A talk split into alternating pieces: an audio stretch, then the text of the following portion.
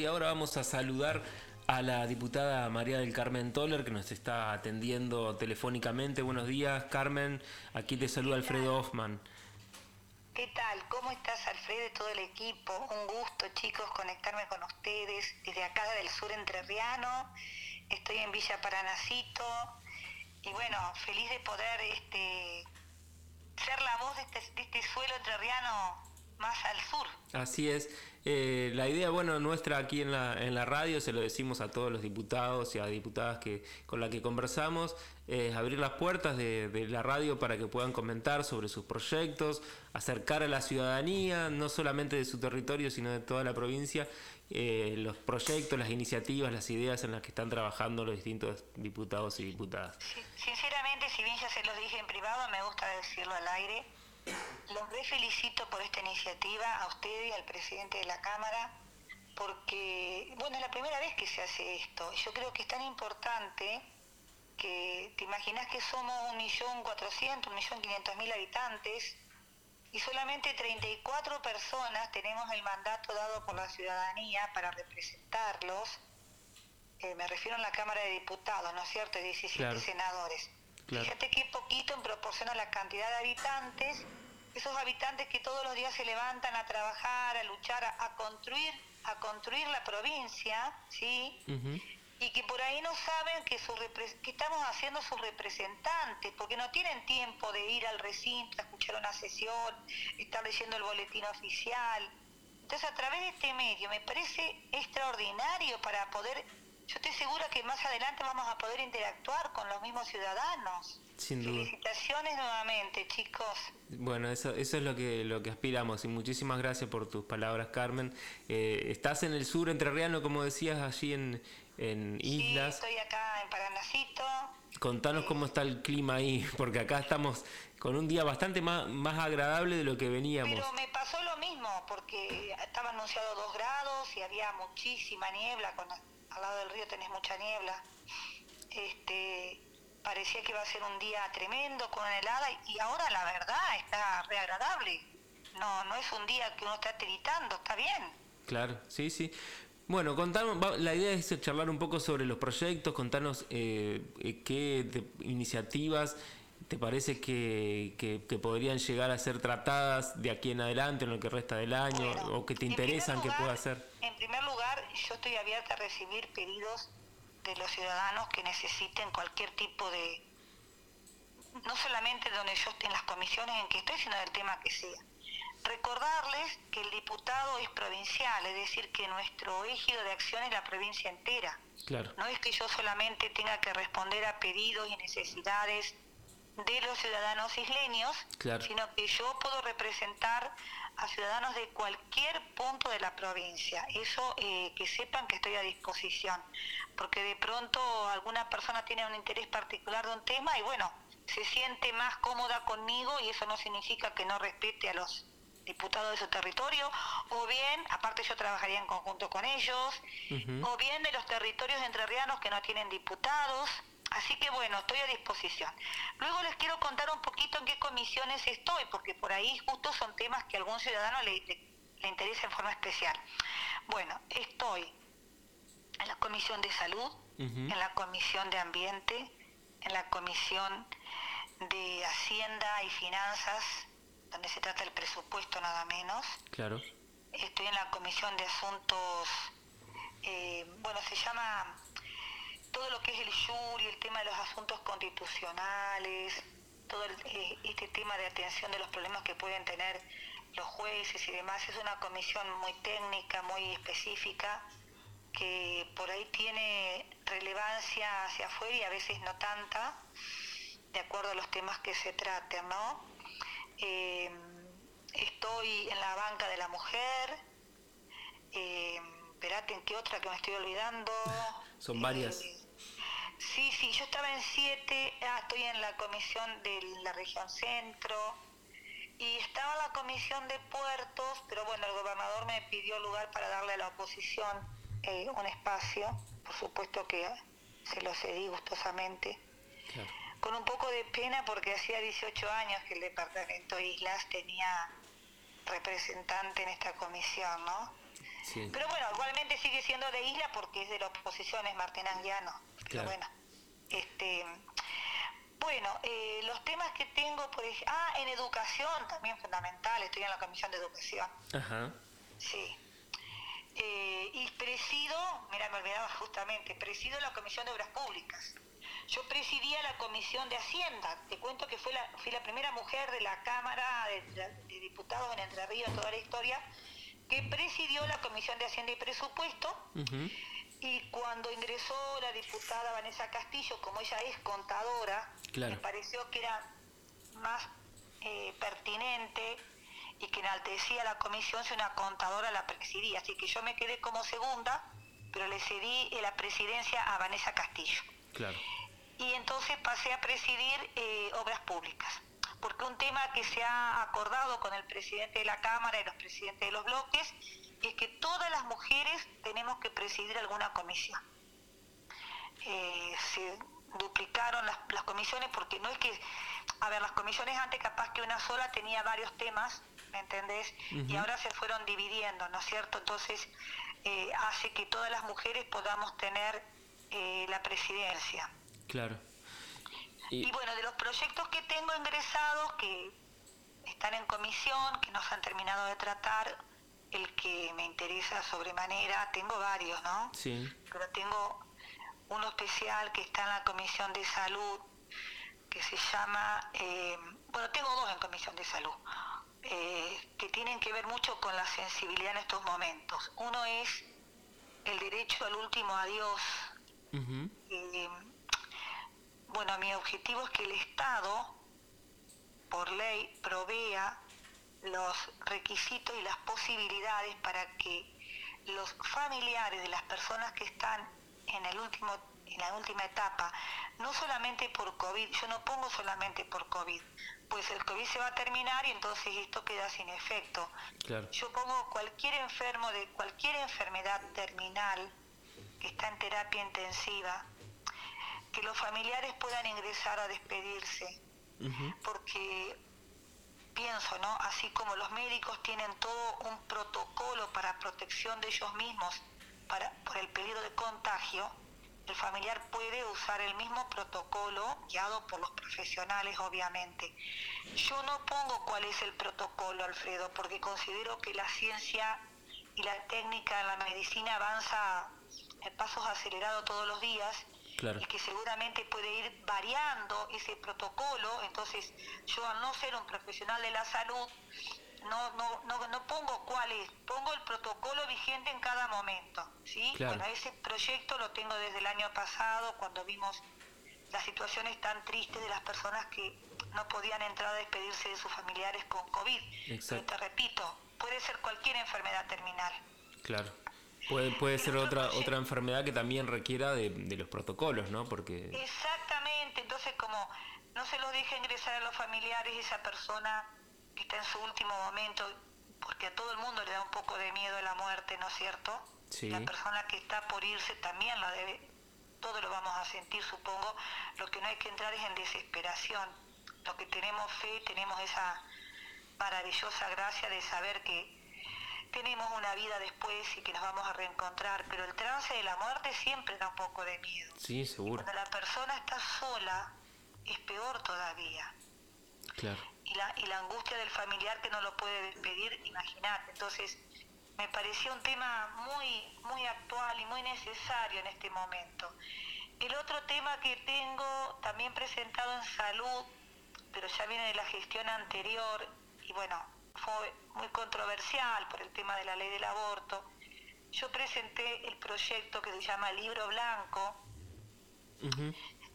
que es la posibilidad de que los papás cuyo bebé muere en el seno materno, o sea, no llegan a dar a luz un niño vivo, sino que nace un niño fallecido dentro de la panza de la mamá, el Código Civil no considera ciudadanos a las personas nacidas muertas. Claro.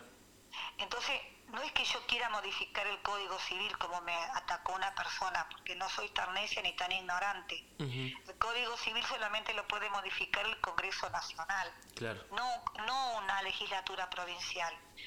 Entonces, yo no estoy diciendo que se le dé un DNI, por favor, estoy diciendo que se pueda anotar el nombre que los papás tenían elegidos en un margen del libro o en un libro paralelo, por eso se llama libro blanco. Ajá.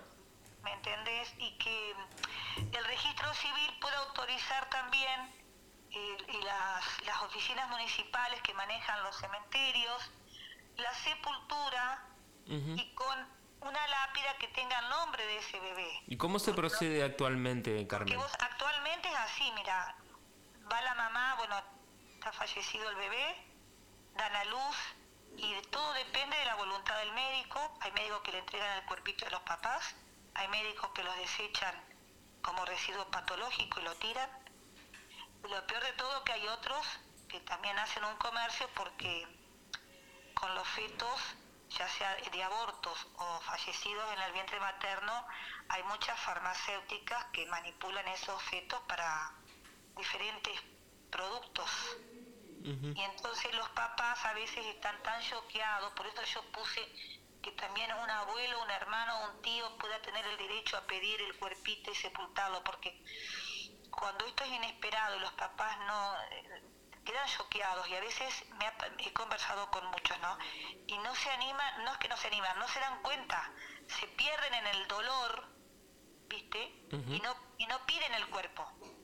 Claro. Bueno, por otro lado, eh, vos fijate, si una mamá se le muere un bebé ya nacido, lo puede enterrar y todo el mundo la acompaña en el duelo por el bebé fallecido.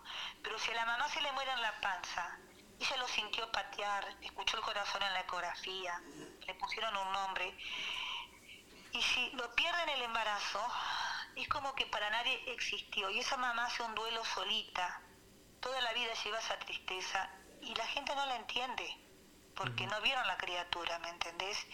Entonces, el hecho, eso me lo han explicado los psicólogos, cerrar un duelo requiere de, la despedida y de la presencia física de la persona que despedís, que es muy importante para eh, cerrar el duelo de esa mamá y de esa familia completa.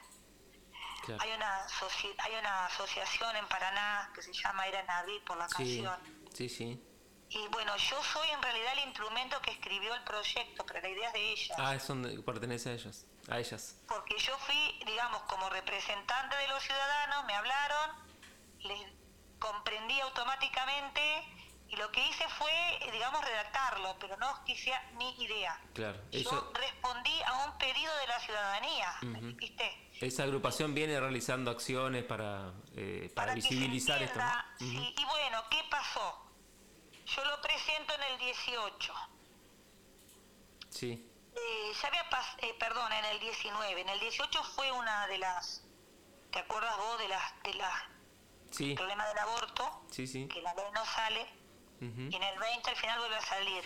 Pero yo entre medio lo presento y bueno, no hubo acuerdo por una cuestión más bien ideológica, porque si se reconocía que era un bebé, entonces está reconociendo que en el amor, en el aborto se mató un bebé, entonces no querían aprobar este proyecto por una cuestión.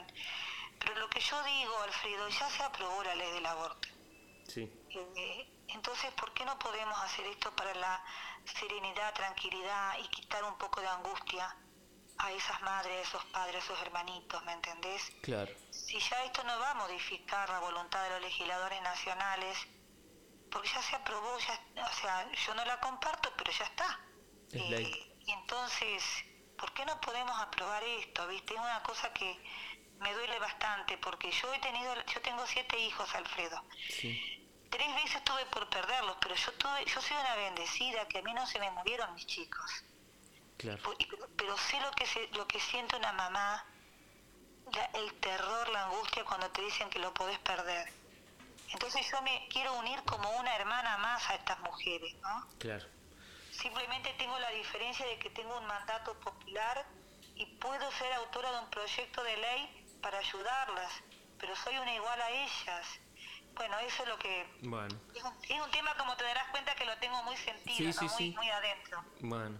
Carmen, ¿y querés comentarnos algún, sobre alguna otra iniciativa? Si no, yo te quería preguntar, este, porque sabemos que que estás participando en estos días de una, una medida sanitaria del gobierno nacional que es el buque sanitario, que me, ah, interesa muchísimo que lo cuentes para que por ahí la gente de Paraná o de otras ciudades de la provincia que no conoce de qué se trata. Sí, mira, bueno, yo te cuento, esta iniciativa arrancó hace muchísimos años cuando Eduardo Melchor y mi esposo era intendente de Paranacito en la gestión del 2000 al 2013.